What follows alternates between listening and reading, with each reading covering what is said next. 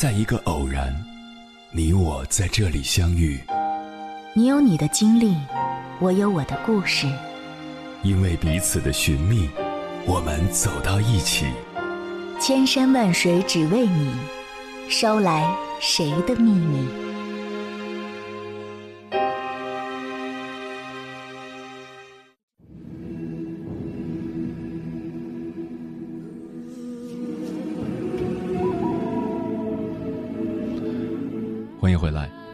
夜行者，这里是正在直播的中国交通广播，千山万水只为你，深夜不孤单。我是迎波，绰号鸭先生。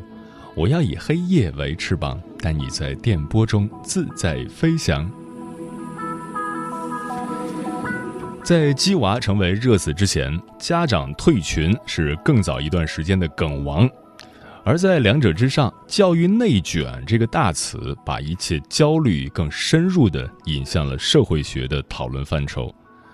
我们讨论鸡娃，本质上是寻求一种焦虑共鸣。不管时代如何发展，人们向上流动的预期和逻辑并没有改变。低收入人群在教育中有实现平等的诉求。中等收入人群有向上晋升并防止地位下滑的诉求，高收入群体则要维护和巩固自身的利益。群众的这些诉求在教育上展开了激烈的博弈，于是教育的功能和价值发生变异，鸡娃成为知识改变命运的手段。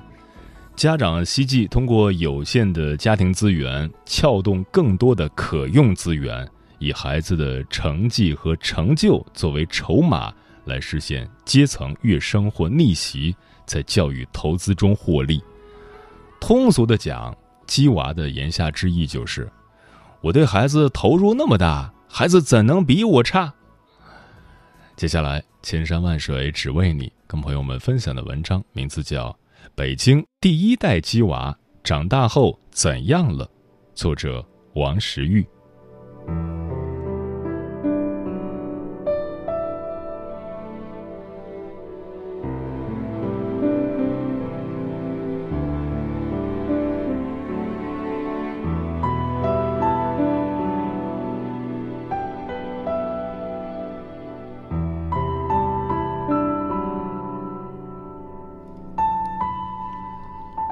大家好，我叫王石玉，一名接受鸡娃教育长大的九五后女生。学区房、私立外国语补习班、南极游学、出国交换，你能想到的鸡娃方案，我都体验过。作为鸡娃本娃，我想给即将生育的北上广深父母们分享一下我的血泪史，以及我都被鸡成这样了也没有出人头地的事实。我生活在北京朝阳区，升学是我从小到大每隔几年就要面临一次的巨大挑战，所以辅导班是绝对少不了的。我第一次上辅导班是四岁的时候，爸妈为了让我素质教育全面发展，买来了一台古筝，从此我便开启了古筝考级的噩梦之旅。从四岁到十三岁，我用了将近十年的时间，考到了中央音乐学院古筝八级。期间换了六位老师，四家辅导机构，直到最后一位老师的收费价格在本世纪初飙升至每小时一千五百元时，我妈才放弃让我继续学古筝。那时学古筝的女孩很多，我所在的幼儿园大班里十七名女孩中有九个女孩会弹古筝，隔壁班还有两个男生也在学。会一门乐器已经内卷到根本无法成为你的特长，而是你必须具备的一项基础素养的地步。为了让我幼升小的时候能有一份出挑的简历，我妈又是送礼又送钱的，让辅导机构的古筝老师帮我争取了一个在剧院演出的机会。结果，古筝班里三十几位小朋友的父母都和我妈一样申请了这个机会。最终，我们三十多个小朋友一起登台演出，合奏了一曲《高山流水》，每个人都得到了一张登台照片和一个演出证书。这些照片和证书就成为了我幼升小简历里浓墨重彩的一笔。是的，二零零一年，北京的幼升小就开始做简历了。只不过那时候我的简历不是 PPT 格式的，而是 Word 排版、彩色印刷、装帧成册。这样的简历册子，我妈印了五十多份，她亲自跑了全北京最好的一批小学，挨个投了简历。当然了，我这种除了会弹古筝、拼音和英语都不太会的孩子，是很难进入这些优秀的小学的。我妈跑过的一些市重点小学纷纷拒绝了我，最终我们在离家最近的一所朝阳区重点小学交了一万块钱的择校费入学念了书。在这所区重点小学里，没上过学前班的我受到了来自老师的各种嫌弃，甚至还被班主任建议去上一下特殊辅导机构。小学前三年。我每周六都要去学华罗庚数学。当时的北京主打 K 十二的私立辅导机构并不算很多，大部分孩子想上补习班都需要求助当地的少年宫。四年级以前，我常去的就是朝阳区的一家少年宫。每周六的安排是早上数学课，下午古筝课，晚上英语角。除此以外，我还学过一年的芭蕾，一年的跆拳道和一年的工笔水墨，以及一年的素描。在四年级一次数学考试得了一百分后，我妈十分膨胀地给我报了奥数班。从此，我离开了少年宫，开始在各个中学包办的小学生教辅班穿梭。什么叫中学包办的小学生教辅班呢？这就要从电脑画片这个概念说起。我记得我是北京头几批通过电脑画片进行小升初分配的学生。所谓电脑画片，就是依据学生的户口所在地，以随机分配的方式将学生分配到附近的各个中学。有的学校是重点中学，有的则是普通中学。我的一位小学同学一直在班里名列前茅，但由于家长没给他报考。小升初提前招生，完全让电脑画片接管他的未来，导致他进入了一所非常差的初中。后来他连高中都没有考上，止步于职高。这个例子在我们小学并不是唯一的。重点中学想要更好的生源来保证自己的升学率，于是他们决定在电脑画片之外搞一个提前招生，也就是说。在电脑画片前，优秀的小学鸡们可以通过提前招生考试考进自己想去的中学，但这个考试非常难，几乎相当于初一、初二期末考试的水平。为此，这些中学建立了自己的奥数班、语文班和英语班，面向全市招生。有些在辅导班表现好的学生，甚至可以得到老师的内推名额，直升本校。机会是有的，但我这种学渣无疑是得不到内推的，只能靠自己考试了。好在我有一个虎妈，她可以不辞辛劳的陪我一遍遍的学鸡兔同笼和火车追击问题。为了能让我记住公式，她又学鸡叫，又学兔子跑。还拿着筷子当火车，一遍遍地给我演练啥叫相遇，啥叫追击，为啥火车车身的长度也很重要。每个鸡娃背后都有一个虎妈。这两年网上出现了很多海淀妈妈的段子，我看了几条，实在是嗤之以鼻，不足为奇。这些我妈早就玩腻了。我妈能成为一个虎妈，绝对是因为她受到了中国高等教育的恩惠。她就是通过高考改变命运，从小地方来到北京的。我妈一个山西晋中小城的女孩，她可谓是那个年代的小镇做题家。在她高考结束后，她自信满满的回家，让我姥姥给她缝被子，说：“赶紧缝被子吧，我马上就要出去念大学了。”我姥姥一把捂住他的小嘴，让别人听见了，万一没考上，丢死人。我妈不屑一顾。果不其然，她真的考上了大学，而且是哈尔滨工业大学。坚信高考能改变命运的我妈，自然不会轻易放过我。但她比很多父母强的一点是，她真的能以身作则，鸡娃之前先激自己。我学过的东西，他都学了一遍。不仅如此，他陪着我去图书馆自习时，还能在辅导我之余，自己顺手考下了多个工程师资格证。我妈的努力算是有目共睹。面对他的勤奋，我实在不好意思叛逆和反抗。他让我学，我只能乖乖的学。毕竟他都能做到，我凭啥不行？所以，当我妈在地铁上和我用英语练习绘画时，我只能忍受着一车厢人的注目，羞耻的用英语回答他的问话。所以，当我妈趁着做饭的功夫逼着我背诵唐诗宋词时，我只能在那里。知否知否，应是绿肥红瘦。所以，当我妈让我练习枯燥的指法时，我也只能坐在古筝前，一遍一遍弹奏毫无旋律的四号练习曲。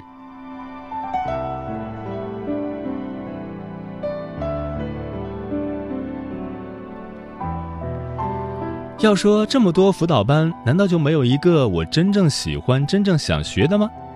其实还真有。我小时候最喜欢的是科学技术课，这堂每月仅三百元的课程，教会了我电焊、电锯和制作手工小火箭、塑料四驱赛车以及太阳能永动小喷泉。甚至在这堂课上，我曾观摩了最早期的乐高编程组件教学，可谓是花了最少的钱，却走在了科技教育的最前沿。我。本来是可以成为下一个手工梗的，可我为了给小升初辅导班腾时间，我还是告别了喜欢的科学技术辅导班。升入小学六年级，全班的家长都开始紧张了起来。为了让孩子增加电脑画片进入重点中学可能性的父母们，已经开始到处看楼盘了，准备入手学区房。然而，我家刚刚搬到了附近学区荒芜的朝阳公园周边，学区房是没可能了。后来经过了一番混乱的小升初提前招生考试后，朝阳区仅有的一个学校肯收留我，但我的虎妈不满意，她决定带我跨区考试上私立外国语中学。于是我开启了满北京城考试的地狱模式。最终，在一所崇文区（现在是东城区）的外国语学校找到了我的归宿。这所外国语学校虽然是私立的，但感觉更像民办。可以说，只要家里有钱，基本上都能来上学。这毕竟是一所私立外国语学校，高昂的赞助费背后，总得有厉害的师资力量。师资力量的强盛导致了学校严重的两极分化，尖子生能和市重点匹敌，而全班最后一名恐怕连中专都考不上。总而言之，这是一所极其分裂的初中。进去的第一年，我就觉得自己被坑了。品尝到小升初失利的我，再也不敢放纵自己，开始拼命学习，自己主动要求报辅导班。我想尽一切办法去当学习委员、班长、团支书、学生会主席，只为了自己中考时简历能更漂亮。上初中了，我不需要我妈来激我了，我是个大孩子了，已经可以自己激自己了。外国语学校距离我家非常远，我家在朝阳公园附近，而学校在天安门广场旁边。早上，我妈开车送我，我一边在车里吃早餐背英语，一边看日出和无数次升旗。放学后，我需要自己坐二号线转一号线，再转十号线，最后接驳公交车回家，全程耗时一个半小时。我在地铁和公交车上站着写作业、背古文，MP3 里永远都播放着 VOA 慢速英语和泰的演讲。周六和周日，我从早上八点到晚上八点都泡在学而思、新东方、金钥匙、龙文教育等一系列教辅机构里。不过好在我的虎妈还是给了我很多零用钱，让我有钱去买书、买 CD 和我喜欢的杂志期刊。在这些杂志上，我逐一投稿，也确实发表了一些散文和小说。没想到，这些发表的文章让我在初升高的提前招生考试中脱颖而出，获得了北京市第四中学（以下简称四中）实验班的青睐。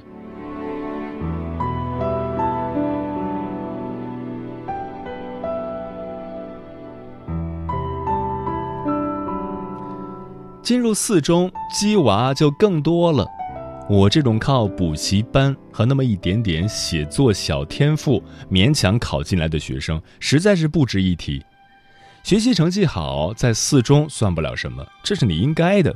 大家比的都是学习成绩以外的事情。大部分学生和他们的家长都是人生体验派。当我第一次在地理课本上见到东非大裂谷时，我的同学已经被家长带着去看过了，实地考察过，当然记得更牢，理解的更好。学习对他们来说是轻而易举的，不需要什么重复性的训练和刷题，理解了就能背下来，背下来就能学以致用。数学好的孩子，一条公式能解决十道题；物理好的孩子，一道题能有十种解题方法。英语好的孩子，高一时 SAT 就已经接近满分了，托福、雅思扣个一分半分的，那纯属给考试机构一个面子。英语学的无聊了，人家还顺带着学学法语和拉丁文呢。学生可以比老师还厉害，在这样的学校里，普通孩子如我，第一次感受到了世界的参差。那时候的四中校长追捧素质教育。从不要求孩子上晚自习，就算是高三晚自习也绝非强制。不过基本上全班同学都主动上晚自习了，而且一周五天，每天都必须有体育课。到了高三也是如此。我还记得我们经常下午三四点就放学了，和欧洲的高中差不了太多。放学后有各种各样丰富的社团活动，比如桥牌俱乐部、金帆合唱团。文学社每个月出一本杂志，中文戏剧社、英语戏剧社每年都要去爱丁堡和阿维尼翁演出。天文社团匹配校内天文观星台，古典音乐鉴赏社团观鸟社每周拿着望远镜去圆明园找鸟。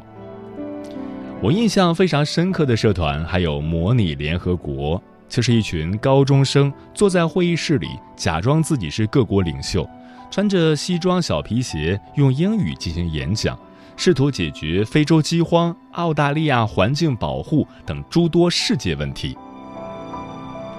除此以外，还有摄影社团，摄影社团玩的都是高阶设备，人手一台五 D Mark II 根本不算啥。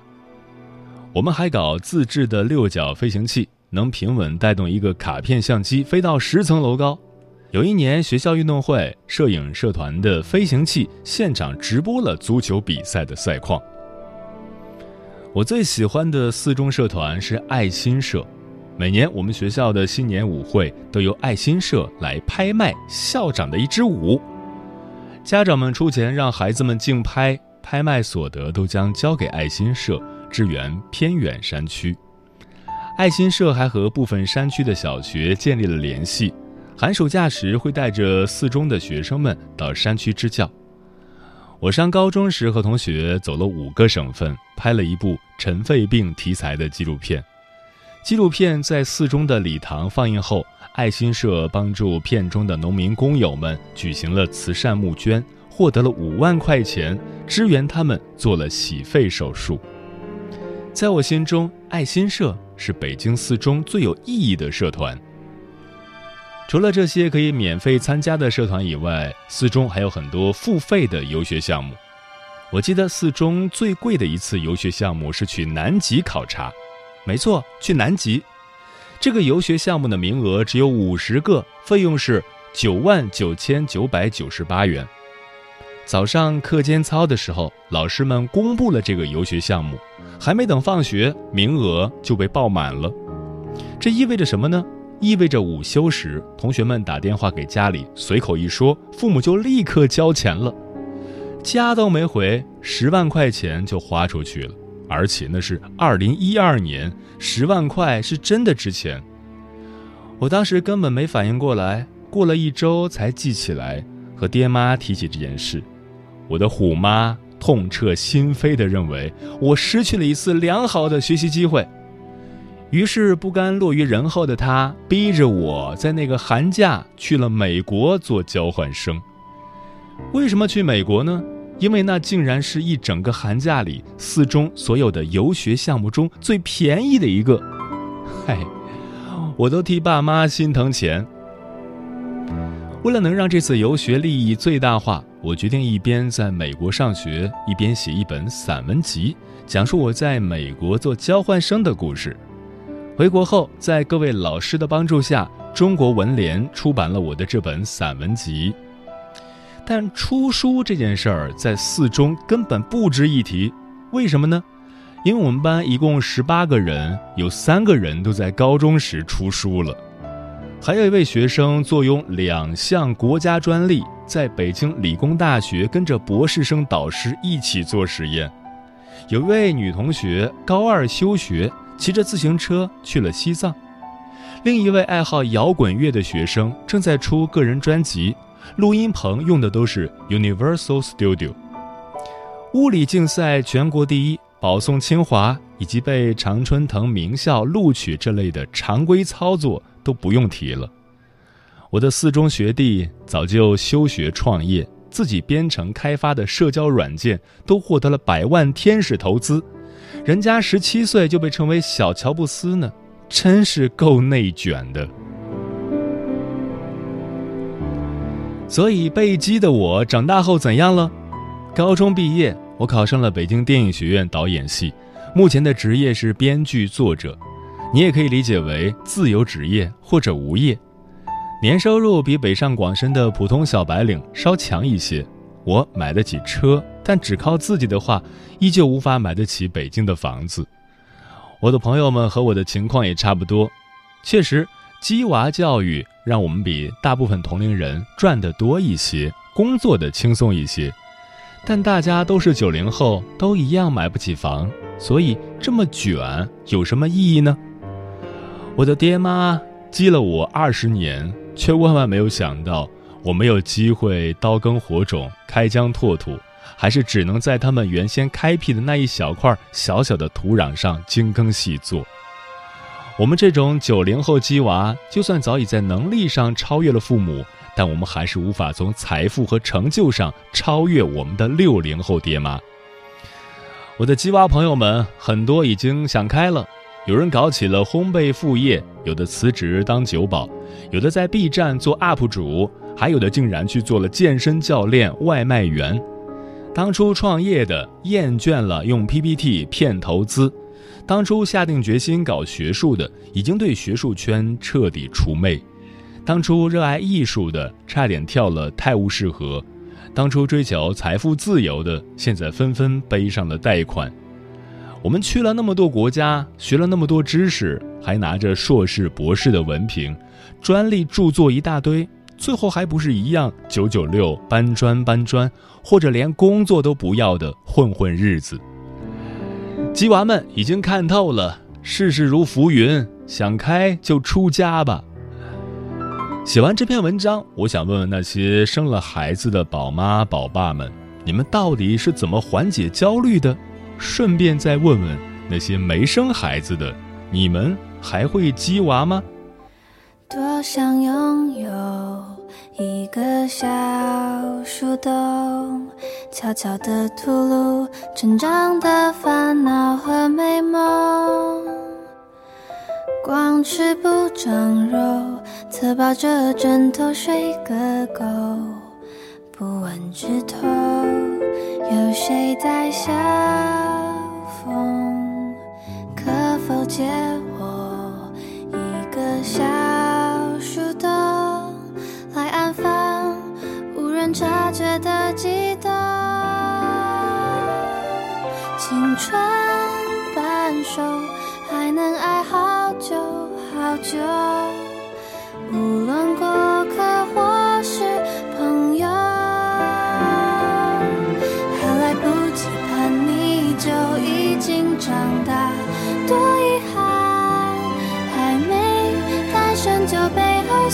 是年轻不觉走完还来不及遇上悲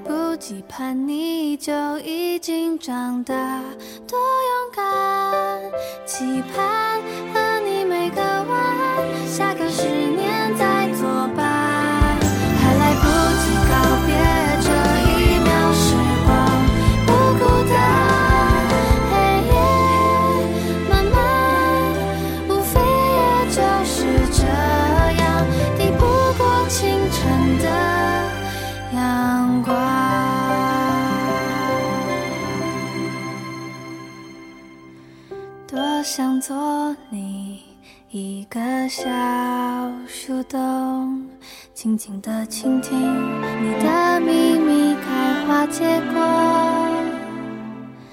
光吃不长肉才抱着枕头睡个够只闻树下琴声悠